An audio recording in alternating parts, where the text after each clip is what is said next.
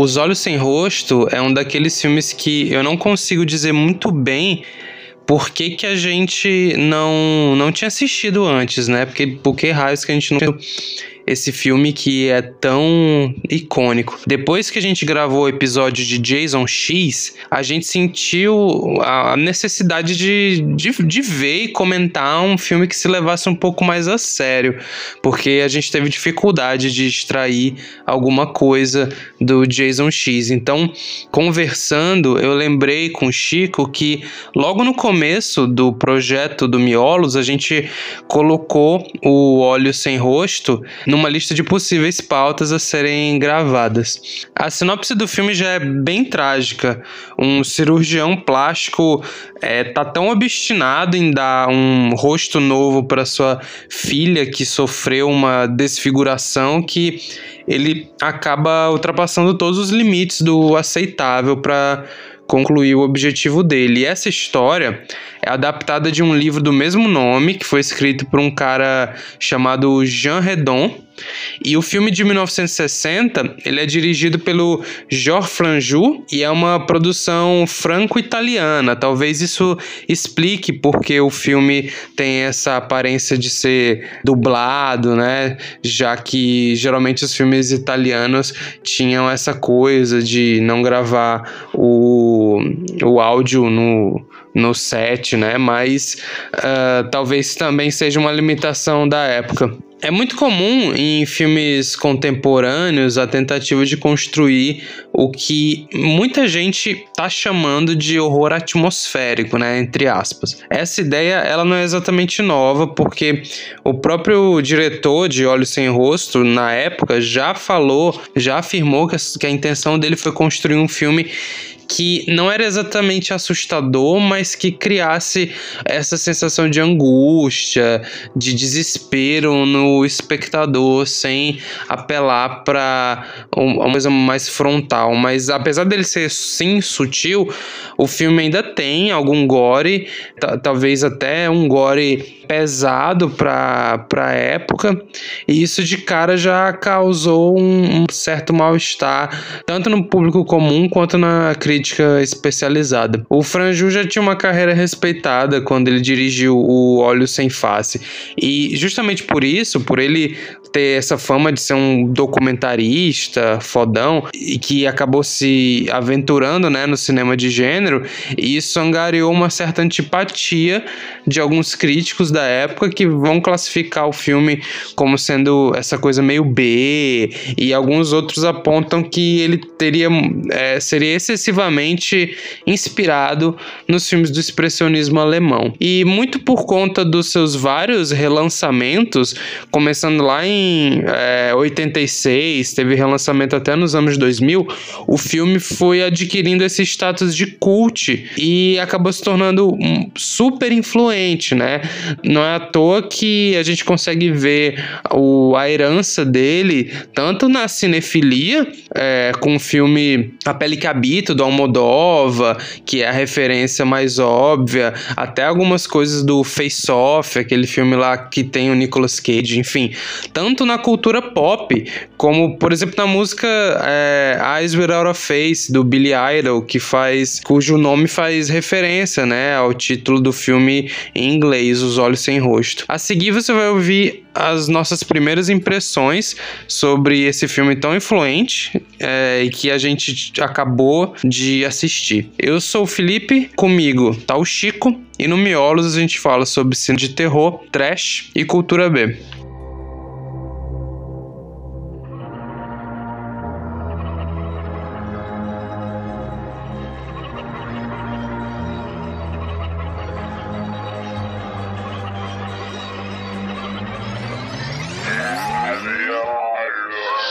E aí, Chicão, o que, que tu achou?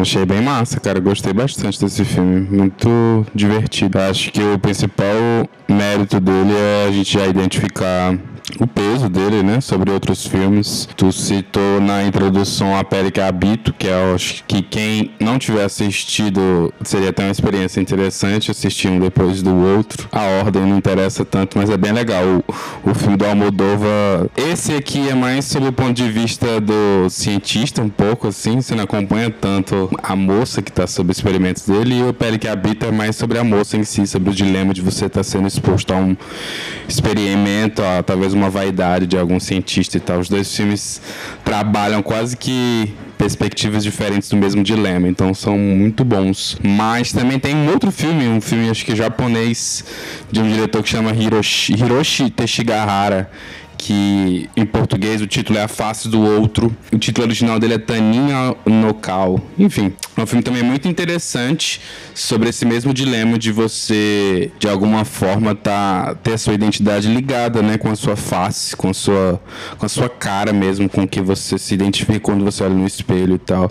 Esse do japonês é mais, sei lá, um, um filme mais introspectivo, assim, trata realmente sobre a psique da pessoa que passa por uma, talvez, plástica ou transformação total da pele dela.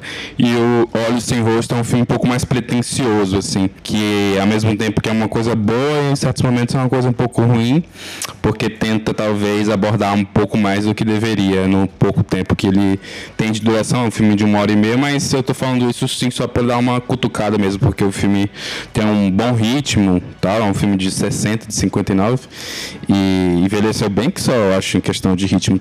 As cenas mais longas, na verdade, são as coisas que fa fazem falta, eu diria, no, nos filmes atuais. E, e é um filme que é bacana, né, cara? Tem uma atmosfera bem construída, eu diria, assim.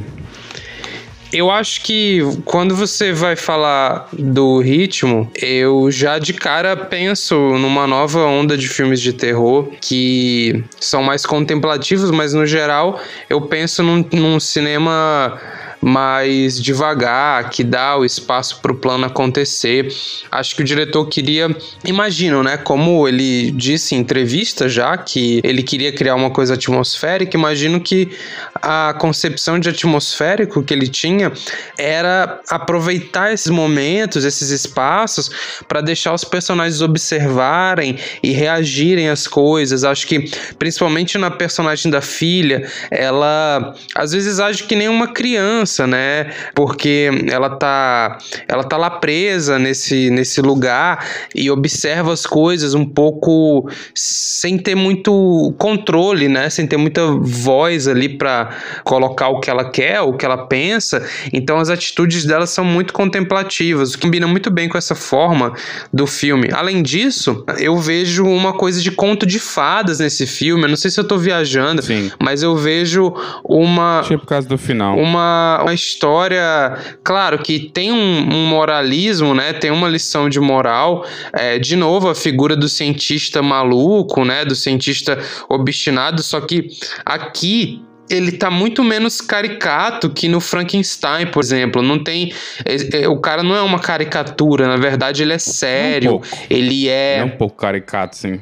Ele é extremamente vaidoso. E age de uma maneira. Mas isso não chega a ser caricato. Mas eu não acho que isso seja pra ser mim? caricato. Porque, tipo assim, apesar dele ser vaidoso e ser extremamente orgulhoso, eu acho que, principalmente pela performance do ator, que é uma performance contida, isso acaba nunca descambando pra uma coisa meio escrachada. Eu não tenho problema com uma coisa escrachada. É, eu gosto, por exemplo, do Frankenstein. É um dos meus filmes favoritos de todos os tempos. Mas é, acredito que nessa tentativa de fazer algo mais verossímil, mais sério, o próprio diretor fala em entrevista que ele queria dar uma sobriedade pro gênero, dar uma seriedade. Então esse filme tem isso. Eu acho que isso faz ele bem atual, porque o ciclo dos filmes que tem chamado a atenção no terror ultimamente são esses filmes mais contemplativos, sérios, que, é. que se preocupam com, com construir a psicologia, enfim. Eu acho que o personagem dele é um pouco caricato, sim, mas sem, sem dúvida, se a gente fizer essa comparação com o monstro de Frankenstein, o, o doutor lá vai ser. O, o, aliás, com o Frankenstein, sim, na verdade. O doutor vai ser muito mais exagerado. Acho que porque o filme do monstro de Frankenstein ele é mais. mais teatral, eu acho, de certa forma. Mas esse personagem do doutor foi um dos que me incomodou um pouquinho. Ele é. Não sei, eu acho ele um pouco. Justamente pelo filme tá mais pendendo pro lado verossímil, para mim ele é um dos elos que são fracos nesse ponto, sabe? Porque ele tem é, a maneira como ele trata os outros personagens, os diálogos que ele tem com os outros personagens também são muito exagerados assim, e às vezes deixa a impressão dele ser tipo um vilão assim, meio barato, eu acho, tal. Mas ao mesmo tempo ele também tem pitada de complexidade nele porque apesar dele estar tá, né, focado no, no objeto científico dele, de alguma maneira ele está tentando, parece, né? Tá tentando fazer o bem para alguém, né? Para para o que seria a filha dele. É, o filme não, não tem muito não tem muito background da relação dele com a filha dele, mas a gente consegue perceber que ele nutre alguma ternura, né? Algum amor por ela. Se importa, tem alguma empatia. Então ele não é só um vilão barato, só que ele tem alguns trejeitos, a maneira como ele impõe as ordens dele e tal. E, e discute, assim, me incomoda um pouco. Eu, eu, queria um pouco de exploração mais nesses relances que ele tem de humanidade. Quando ele faz o primeiro implante, aliás, um dos implantes na filha dele, ele fica se questionando, assim, parece. Você consegue perceber que, o, que ele tá tendo dilemas, né? Dilemas éticos e talvez até científicos mesmo, de pensar se o procedimento vai dar certo ou não. E, e eu acho que isso tornava o personagem mais interessante. Só que isso quase sempre é sacrificado para criar, eu imagino, um, um senso de, de medo, de, de pavor dele, quando ele fica nesse, nessa. Ele veste essa carapuça de ser um sujeito imbatível, superior, inabalável e tal, que não demonstra as emoções. É, quando chega para esse ponto, eu acho que prejudica um pouco. Eu acho que o personagem ficaria mais legal se demonstrasse mais fraquezas. Mas isso não, não chega, eu diria, né? Que não chega a acabar, né? Com o filme nem nada do tipo. Não chega nem a ser um ponto tão negativo, não. Acho que pelo contexto e pela, até pela escola de filme e tal, se tratar de um filme francês, você acaba embarcando naquilo. Só que, enfim, destoa um pouco, na minha opinião, do restante do, dos outros personagens. Então. Eu acredito que, pelo fato dele tá tratando a filha dele tem uma, uma motivação é, bastante verossimilhante, assim, você pensar o, o, o drama que ele tá vivendo. Mas ele, apesar de talvez às vezes ser uma, uma figura vilanesca muito típica, ele não é o único vilão. A gente tem também a, aquela funcionária dele, que talvez seja a personagem mais interessante do filme, porque ela foi curada por ele, então ela tem uma certa gratidão, e eu senti quase um, um um tom como se ela fosse apaixonada por ele, né? E, e por isso se submetesse a todas as ordens dele, como essa criada governanta, né? Que também tem um carinho pela filha. E é ela que faz a parte Eu não sei mais se, suja do. Se ela foi a mulher dele. Tu lembra uma parte que o cara fala assim, pô, esse cara aí tá ferrado, perdeu a mulher há quatro anos e agora perdeu a filha e tal. Então, eu não sei se talvez ele não fez a mesma coisa com a esposa dele, sabe? Que agora ela assumiu uma nova identidade, agora é, cumpre meio que esse papel de secretária dele, mas na verdade é a mãe da menina, então não sei, né?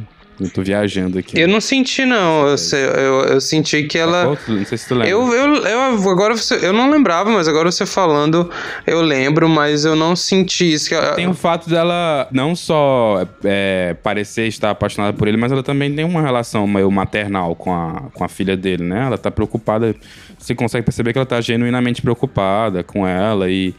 É, até fica se perguntando se realmente deveria fazer as coisas que faz, mas sempre tem aquele dilema de ser por um bem maior, que no caso seria essa garota voltar a ter uma, um rosto e tudo. Então, realmente é um personagem complexo, né? Que cumpre um papel de vilã, mas ao mesmo tempo ela tá quase que só cumprindo ordens e também, de certa forma, tá fazendo de uma maneira quase que altruísta, né? Acho que altruísta é um péssimo termo para classificar as ações dela, já que ela mata as pessoas.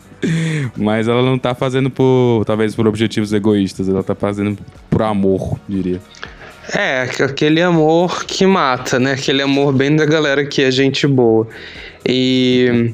Bem, mas o que eu ia dizer é que ela é uma personagem muito interessante por ser a personagem que executa e de novo não é uma personagem caricata como o assistente do Frankenstein ou coisa parecida, né? Ela é uma assistente que tem uma sobriedade, né? E ela reflete muito sobre o que ela está fazendo, né? Ela, ela sente o peso da, das decisões e das ações que ela toma e é um pouco tragada para loucura do, do doutor, né? Eu acho que como aconteceu com ela, né? Ela tem uma fé também. O filme o tempo inteiro tem esse negócio de... Foi uma coisa até que me chamou a atenção. Quase que um, um tema recorrente do, do vilão e também dela um pouco e de todo esse núcleo científico do filme, que é um lance de você ter confiança na ciência, de você ter confiança na metodologia. Então, quando ela duvida de que vai dar certo, o cara fala que ele é o médico, né? O cientista fala: tenha, tenha fé, acredite que vai dar certo e tal. Então, tem, tem um pouco disso também, de você acreditar que tá fazendo realmente uma coisa boa. Tem uma coisa meio ideológica, assim, travestida de ciência e tal, junto com isso, que é. Eu acho que descamba pra um, pra um debate muito mais complexo, talvez até do que o filme se propõe a, a convergir, a, a tratar e tal, mas.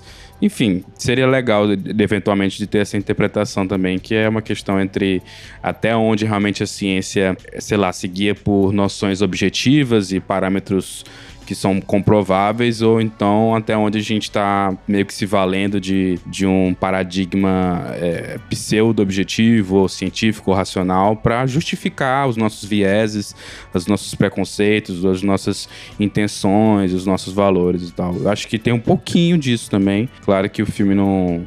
Eu tô aqui mais tecendo a interpretação do que realmente algo que o filme deixa óbvio, mas definitivamente tem essa leitura que é uma coisa que me agrada bastante, tanto nele quanto no que tu tá fazendo a comparação o tempo inteiro, que é o próprio Frankenstein, né? Sim, é, e isso falando dos personagens, né? Mas não são os únicos aspectos do filme. Uma coisa que eu reparei, para além de meandros do roteiro e das motivações, é que esse filme ele se importa muito em ser silencioso. Eu acho que ele é um filme quase melancólico, né?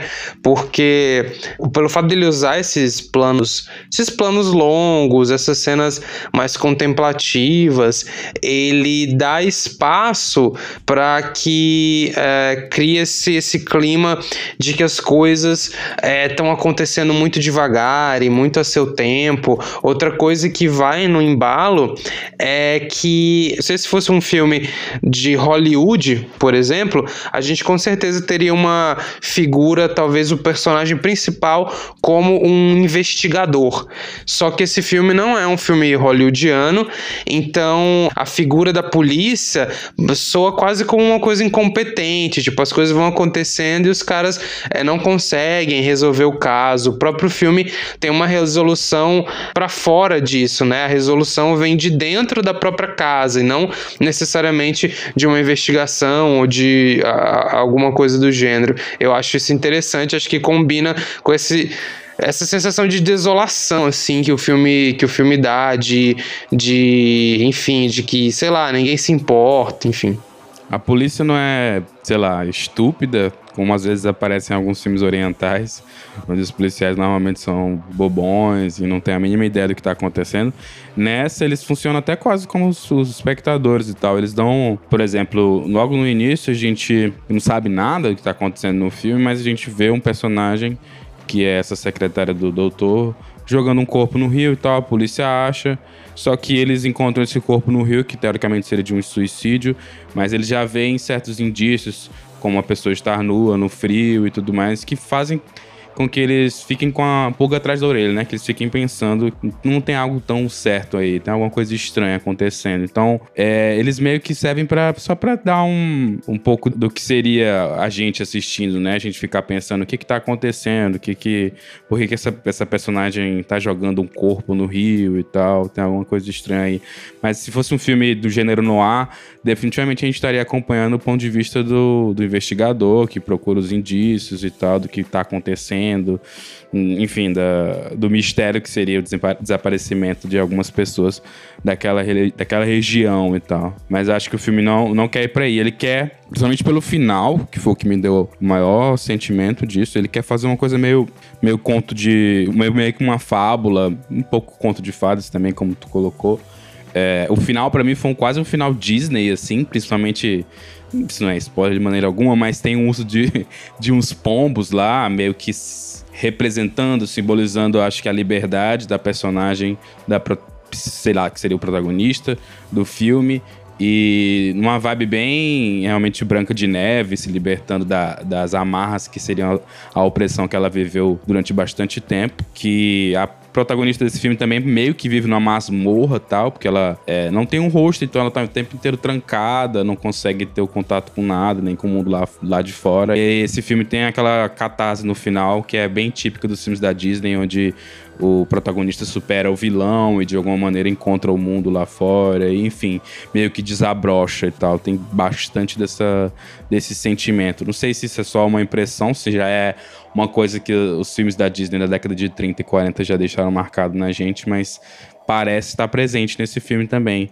Não saberia dizer se me agradou muito, não, tá? Eu, eu esperava uma coisa mais trágica para esse filme. Não que não tenha sido, o final realmente foi, um, foi bem trágico, só que foi para um lado mais, como eu disse, mais Disney mesmo, mais justiceiro, assim. É legal e tal, só que eu esperava uma coisa talvez mais condizente com o tom, propriamente o tom melancólico que tu mencionou, que, que é. Tá presente pelo filme inteiro. Mas o final eu diria que é até otimista, né? Um pouco feliz, assim. Apesar dos pesares. Engraçado tu falar isso. Agora, quanto mais a gente vai conversando, eu vou percebendo que há sim esses elementos de contos de fadas, como um, um vilão muito bem definido na pele do doutor e um assistente do vilão, que ao mesmo tempo é a ama da casa, a governanta. É, só que ela não é uma megera, como geralmente é. é. nos filmes da Disney. Ela é uma pessoa que tem até um afeto pela protagonista. E ela é quase uma princesa trancada no, no castelo. E, porém, esse filme é um filme uhum. que já estava na esteira nova da novela Vague, então não vai ter um príncipe, não vai ter um interesse amoroso. É um filme que acho que também, é, apesar de ter esses elementos familiares de contos de fadas, ele também carrega muito de uma certa desconstrução de gênero típica da época. Ah, é, com certeza. Uhum. Se a gente conseguisse se transportar pra época, eu imagino que seria um puta soco, mano, esse filme aí, né? Sim, a, a, até porque a gente não chegou a comentar, mas ele tem um gore considerável pra época. Não lembro de um filme da década de 60 que, li, que lide de forma tão direta com sangue, apesar de que não é nada demais, não é nada que vai ofender o espectador de 2021, mas é algo que me soa diferente. Eu já vi alguns filmes da década de 60 e a, na minha, a minha cabeça não vem nada muito parecido. O legal é que, assim, essa revelação, esse gore, pequeno gore do filme, tá meio que no cerne, tá? Faz parte, é intrínseco à proposta do filme. Então, meio que tem aquele crescendo, né? Aquele build-up pra, tipo, uma entrega, um payoff. Você quer saber como é que é o rosto daquela garota. Então, você quer saber como é que é o experimento, como é que é o procedimento cirúrgico para retirar a face de alguém, o rosto de alguém colar em outra pessoa. Então, você quer ter aquele payoff, mesmo que você saiba que você não quer, porque vai ser nojento, vai te causar um pouco de asco e tudo. E o filme é corajoso, porque de certa maneira ele, né, se coloca num ponto vulnerável, assim, que é dispor realmente o, como é que seria o rosto dela, e eu acho que eles encontraram uma, boas saídas para o que seriam as limitações técnicas da época e tal. A, a, personagem usa uma máscara quase o tempo inteiro, e aí quando tem ali realmente a. Eles vão remover, de certa forma, o rosto, eles fizeram de uma forma com alguns cortes e de, algum, de alguma maneira com o sangue aparecendo do lado, que realmente dá a impressão de que está sendo arrancada a pele e tal tudo de um jeito, claro, bem simbólico, mas ainda assim não deixa de ter é uma coisa meio poética e tal, e que representa muito bem o ato da parada de acontecer. Diferente, por exemplo, do filme que eu citei mais cedo, o japonês, que já é seis anos depois, que é A Face do Outro, onde, se eu não tiver enganado, em ocasião alguma você realmente vê o, o, o rosto do personagem é, enquanto personagem desfigurado e tal. No, nesse filme, não. Nesse filme, ele realmente teve a coragem de mostrar, assim, como é que seria e tal. Mesmo que te relance em alguns pontos, mas em, em outros não. Realmente mostra como é que é o, o, rosto do personagem e tal. É até interessante o filme do Teshigahara não mostrar a face, porque o que ele está debatendo é justamente a identidade ah, é, claro. do, do protagonista. E esse, esse debate da identidade dele começa a partir do primeiro frame do filme onde você não consegue enxergar o rosto dele. Logo, pode ser qualquer pessoa. Logo, se pode ser qualquer pessoa, tem uma espécie, tem um vácuo aí, né? Pode ser, ele pode representar tanto o homem normal quanto outra coisa. Então, é interessante quando o, o filme não se dobra isso e interessante também o Olhos Sem Rosto, porque eles fizeram isso é, mais para fugir da censura do que porque eles queriam fazer alguma coisa sutil, né? Eles tentaram tomar cuidado com a censura. Eu acho, acredito que a intenção do autor original seria mostrar mais do rosto dela para, enfim, mas eles tiveram que, que fazer algumas coisas porque o filme é, já estava um pouco pesado demais. E eu acho interessante ter uma cena que mostra a cara da filha, porque gera uma simpatia, né? Dá uma humanizada na na personagem. Sim. E, e também, cara, é, já puxando o gancho pra gente comentar o, o coração do filme, eu acho muito interessante. O filme do Teshigahara, por exemplo, ele é um filme que vai bem é, de frente com essa ideia da identidade e da, da modernidade sugar a nossa identidade e você é, é, é ficar preso e o que você faria sem rosto, tem um conflito moral lá, envolvendo adultério.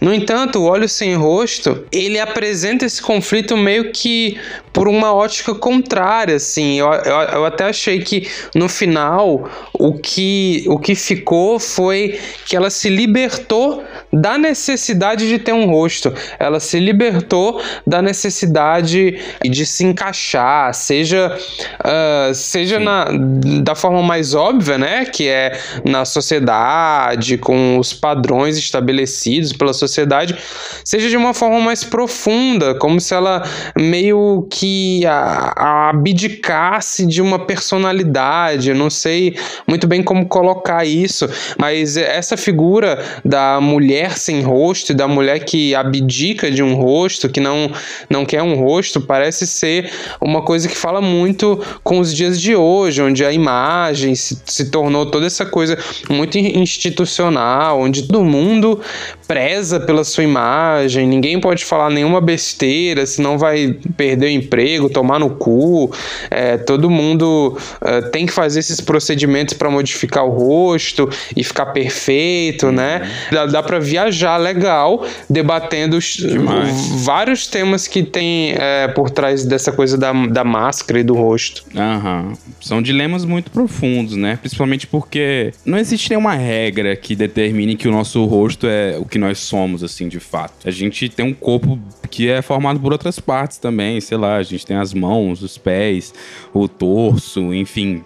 Então é tipo também um, um, um argumento, um discurso, sobre, um, debate sobre a importância de a gente dar realmente a uma parte do corpo em detrimento de outras e até mesmo do que está é, por dentro, né, e tal. E, enfim, em relação a, a, como a gente é realmente enquanto pessoa e não enquanto, sei lá, um corpo comparável aos outros como normal ou qualquer coisa que seja. Então, com certeza, mano. E esses todos esses pontos que a gente está levantando e tal, pode ser uma coisa meio é, que a gente está vendo sobre essa ótica por estar justamente inserido né, nesse contexto, mas para mim soa bastante atual, assim.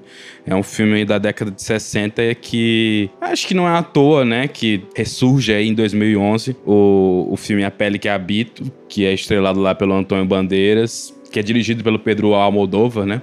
Não é um remake nem nada, mas eu acho que tu não assistiu ainda, né, esse filme? Não.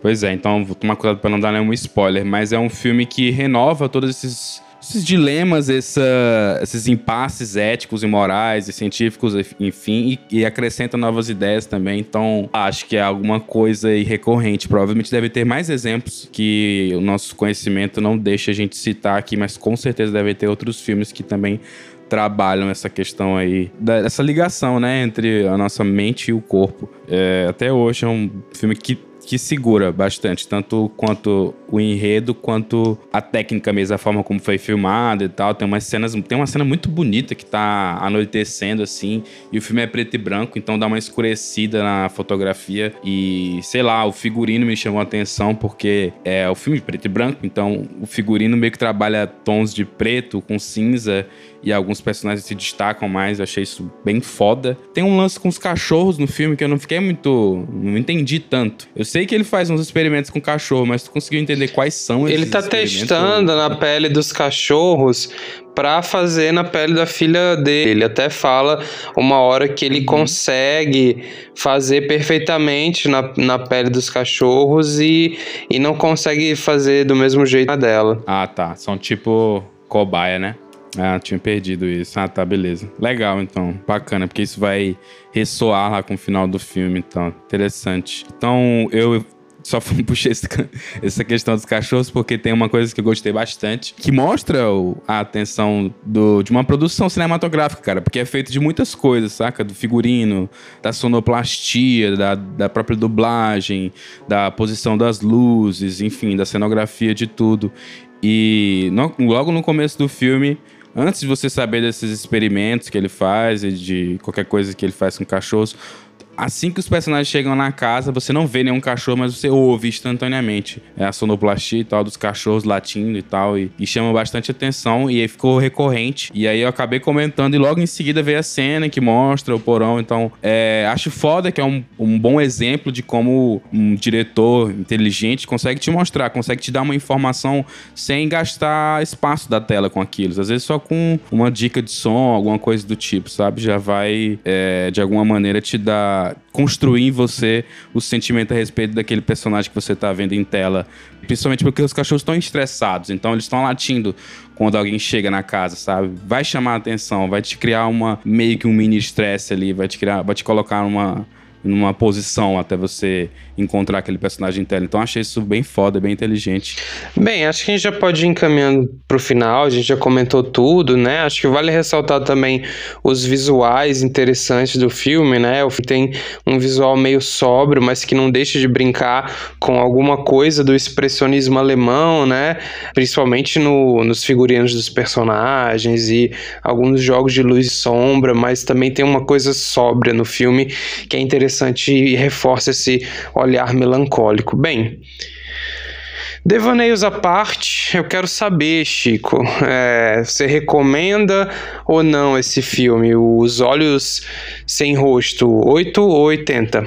É, como sempre vou ter que recomendar, né? Porque a gente é obrigado aqui no Miolos a recomendar tudo. Tem uma regra que ninguém conhece, mas que existe.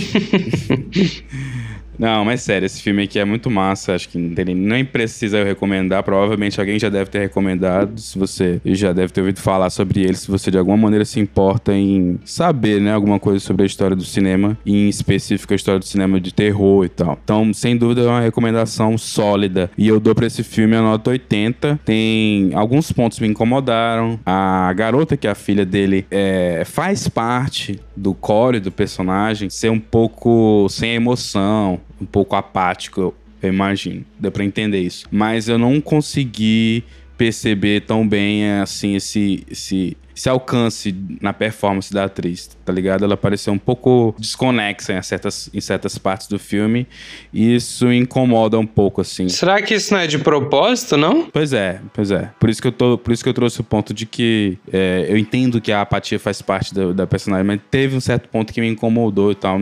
Enfim, eu já falei sobre o doutor, né? O cientista, eu acho que de certa maneira ele é, é sim um pouco caricato e tal, e que acaba, sei lá, trazendo mais um, uma, uma pitada de coisas mais fantásticas para a história e tudo, que adiciona naquela questão que a gente vem comentando de fazer analogia com contos de fada, fábulas. E, é, não me agrada muito, tá? Esses dois pontos, assim, que eu posso pensar para dizer que são coisas que me tiraram um pouco do filme. A trilha sonora, ela é questionável. ela é boa, mas eu sinto um pouco de. Eu senti um pouco falta de desenvolvimento, saca? É, eu não. Acabei, a gente acabou de assistir o filme, como sempre, né? Então a gente tá falando aqui as primeiras impressões, então eu não fui atrás saber quem foi que compôs, enfim, reouvi tudo, mas é, de uma primeira impressão que eu tive é que a pessoa que fez, né, a trilha, quem sonorizou, teve boas ideias, assim, boas sementes, mas talvez pudesse desenvolver um pouco mais e contar uma história talvez um pouco mais longa nas trilhas, para talvez encorpar um pouco mais a história. Então, são, eu tô trazendo agora os pontos mais negativos para mim do filme, porque acho que seria redundante falar aqui dos pontos positivos, que acho que são a maioria das coisas que a gente falou durante o episódio inteiro. Então é isso, acho que é 80, é um filme foda pra caramba, que é, só tem uma hora e meia e passa, pô, passa rapidão. Tem um, um ritmo legal, apesar de ser talvez seja pra gente legal, mas mesmo sendo contemplativo, eu achei que ele tem, um, tem cortes que não te deixam, sei lá, entediado, nada do tipo. Longe disso, bem longe, na verdade. É isso aí, 80. E pra ti, qual o veredito? Olha, cara, é difícil não recomendar um filme de, como esse, um filme muito influente que fez escola para outros filmes de terror e para o cinema de modo geral. Já falamos que tem influência até na música pop, com, como por exemplo a música do Iggy Pop, então é bem difícil não recomendar ele, né? Porque faz parte de um, toda uma gama de filmes que você tem que assistir assistir, né? Tendo dito isso, ele não é o meu filme favorito do mundo, considerando parâmetros pessoais para um filme. No entanto, acho que a coisa que você não gosta nele é justamente a coisa que eu mais gosto. Eu curto esse clima que ele traz de um conto de fadas, uma espécie de Frankenstein misturado com Cinderela, algo do gênero. E, e, e isso, perceber esses nuances, tendo visto o filme pela primeira vez, me deixou bem, bem feliz e, e bem empolgado. Eu acho que o filme tem uma estética, um visual legal, é um filme poético, é um filme que traz uma discussão filosófica bastante profunda sobre os limites da nossa personalidade, o que significa a nossa aparência pra gente, quais são os danos de tentar se adaptar a ter um rosto, uma aparência normal, né? O que que o que que o nosso corpo pode fazer com o nosso psicológico, enfim, dá pano para manga. Portanto, é 80 e fico feliz que a gente tenha tido a oportunidade de ver esse vídeo por aqui, né, pessoal? Uh, espero que vocês tenham gostado desse programa. Filme, no caso. O vídeo é foda. não, perdão, filme. Não, não se esqueçam de seguir a gente nas redes sociais. Como a gente falou, a gente está fazendo várias coisas por lá. Já rolou sorteio, a gente faz enquetes periódicas para decidir qual filme que a gente vai reassistir no nosso quadro chamado Revisita. E além do conteúdo que a gente posta semanalmente com ensaios e, e pequenas indicações de filmes, né? Os ensaios, por exemplo, estão tão bem interessantes. A gente escreve com bastante carinho e todos os links estão na descrição do episódio. Se você também assistiu Os Olhos Sem Rosto e quer comentar com a gente alguma coisa, fala lá no, no nosso post, manda uma DM que a gente vai ficar bem feliz de ouvir você. E bem, Chico, por hoje é só. Até semana que vem. Falou!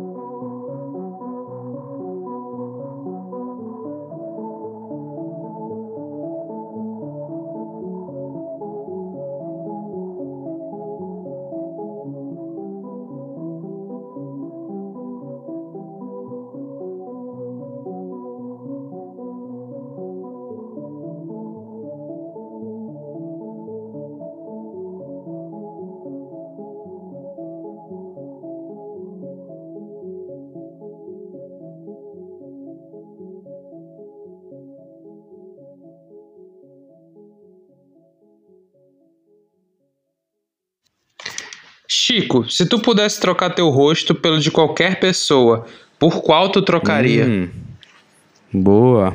Deixa eu ver. Hum, difícil, hein? Uma pergunta difícil. Eu tentei, eu pensei em alguém famoso, mas aí logo em seguida eu pensei que seria ruim, né? Ser conhecido. Seria massa ter um rosto desconhecido, na verdade. Pô, mas o rosto de quem, cara? Cara, na verdade eu acho muito bom ter o rosto de um famoso, porque você pode escolher um cara bem bonito pra ser e não ter a, a consequência de ser efetivamente famoso. Por exemplo, eu acho o Jake Gyllenhaal um cara praticamente perfeito, porque qual, além do cara ser bonito, ele tem tipo muito cabelo, esse maluco nunca vai ficar careca e ele ainda tem uma barba muito cheia. Então se eu tivesse que escolher, eu escolheria esse maluco. Ele ainda é alto, né? Eu já vi a altura dele em algum lugar, eu tô ligado que ele é alto. Deixa eu ver. Jake não, mas tu vai escolher o rosto dele. Tu não vai, tu não vai escolher o cabelo e nem o, a altura. E tu? ah, eu acho que eu seria. Acho que eu seria, não. Acho que eu escolheria o, o rosto do. Como é que é? Do Clint Eastwood. Eu acho que. Não agora, hoje em dia, claro, né? Quando ele era da época do bom, mal e feio. Que eu acho que combina bastante com o clima nordestino, assim, aquela cara dele de quem tá puto de estar tá no sol. Só que ainda assim ele tem uma cara badass, que eu acho foda de ter. Mas eu acho que desde quando ele era mais novo, ele já tinha meio que cara de velho, assim. Ele tem a pele meio fodida. O que que tu, tu, tu, o que que tu acha disso? Não, não tem nada não, pô. O que que tem? A cara dele é muito massa, pô. Que cara de velho que ele tinha uma cara surrada de quem se expôs à vida dura do trabalho operário. é, ele tem um, ele, ele tem um rosto bem icônico. Eu, eu acho que eu. Aí, muito foda. Eu acho que eu teria também o rosto do Paul McCartney. Eu acho ele um cara bonito. Eu acho que ele envelheceu bem. Tipo, ele é um velho bonito. Tu acha? Caralho, aí não, hein? Aí não. É, nesse, nesse, nessa brincadeira que a gente tá fazendo, a cara vem com o cabelo ou não? Não, né? Isso que eu tava dizendo no Jake Gyllenhaal. Tu vai escolher o rosto dele, tu não vai escolher o cabelo e nem a altura. Putz, o rosto, então, sei lá, eu ia escolher o do The Rock, alguma Do The assim. Rock? Caralho, que merda. O mais massa do The Rock são os músculos. Tipo, o cara magrinho, mas o cara. cara do The Rock. o cara magrinho, mas com a cara do The Rock. Ah, seria foda. Dá pra, dá pra fazer umas coisas muito massa, cara. Dá pra botar o, por exemplo, Tu pode ter o, o rosto do Serginho Rondiakov, umas coisas assim. sim. Se fosse por um dia seria foda, né, mano? Sair com o rosto assim, só pra tirar e tal, fazer uns memes. Face app da vida real. Se fosse por um dia, eu ia escolher o rosto daquele ator que faz o pai de American Pie, tá ligado? que tem a sobrancelha. A sobrancelhona. Parece que ele tem dois bigodes em cima do olho. Aquele cara é foda. Ele é tipo um personagem de American Pie. Ponto final. Nada mais do que isso. Mas é isso, pô. Não... Deixa eu ver. Tem mais alguma outra cara que seria foda de ter? Acho que a cara do. Do Robert Pattinson ia ser massa de ter, né? Do Mr. Bean. A cara do Mr. Bean ia ser foda. Mr. Bean, sim. Mas é pra zoeira demais, né, velho? Caralho, ele tem a cara mesmo. Eu fiquei pensando em botar a cara do Daniel Kaluuya. Só que eu acho que eu, eu, ia ter que mudar a pele, né? Porque senão ia ficar só com, tipo, a cara negra. É, aí ia ser e, realmente blackface. E o resto todo branco. Aí ia ser mesmo. Mas aí. Mas a cara dele é muito massa, cara. A cara dele é, é muito massa. Caralho, já pensou esse tipo de blackface? Porra, fica aí, hein? A proposta para um novo filme aí do Jordan Peele. Verdade, né? Seria, seria interessante. Outra cara que seria massa seria a do Brad Pitt, mas só para fazer aquela aquela aquela expressão que ele faz no Queime Depois de a Ler. Do... Ah, sim, ele faz o olhinho assim, né? Eu achei que tu ia falar da, dos trejeitos que ele tem no Naquele filme do Tarantino, Bastardos Inglórios. É né? verdade, né? Ele tem uns trejeitos engraçados. Que ele faz aquele negócio com, com queixo. Ó, a cara aí, vou te mandar no chat. A cara do Brad Pitt é muito boa. é muito bom mesmo. Esse filme é dos irmãos Coen, né? Que loucura. É. Uhum. É meio estranho esse filme, mas é divertido. Enfim, é isso, né? Mas é isso aí, né, cara?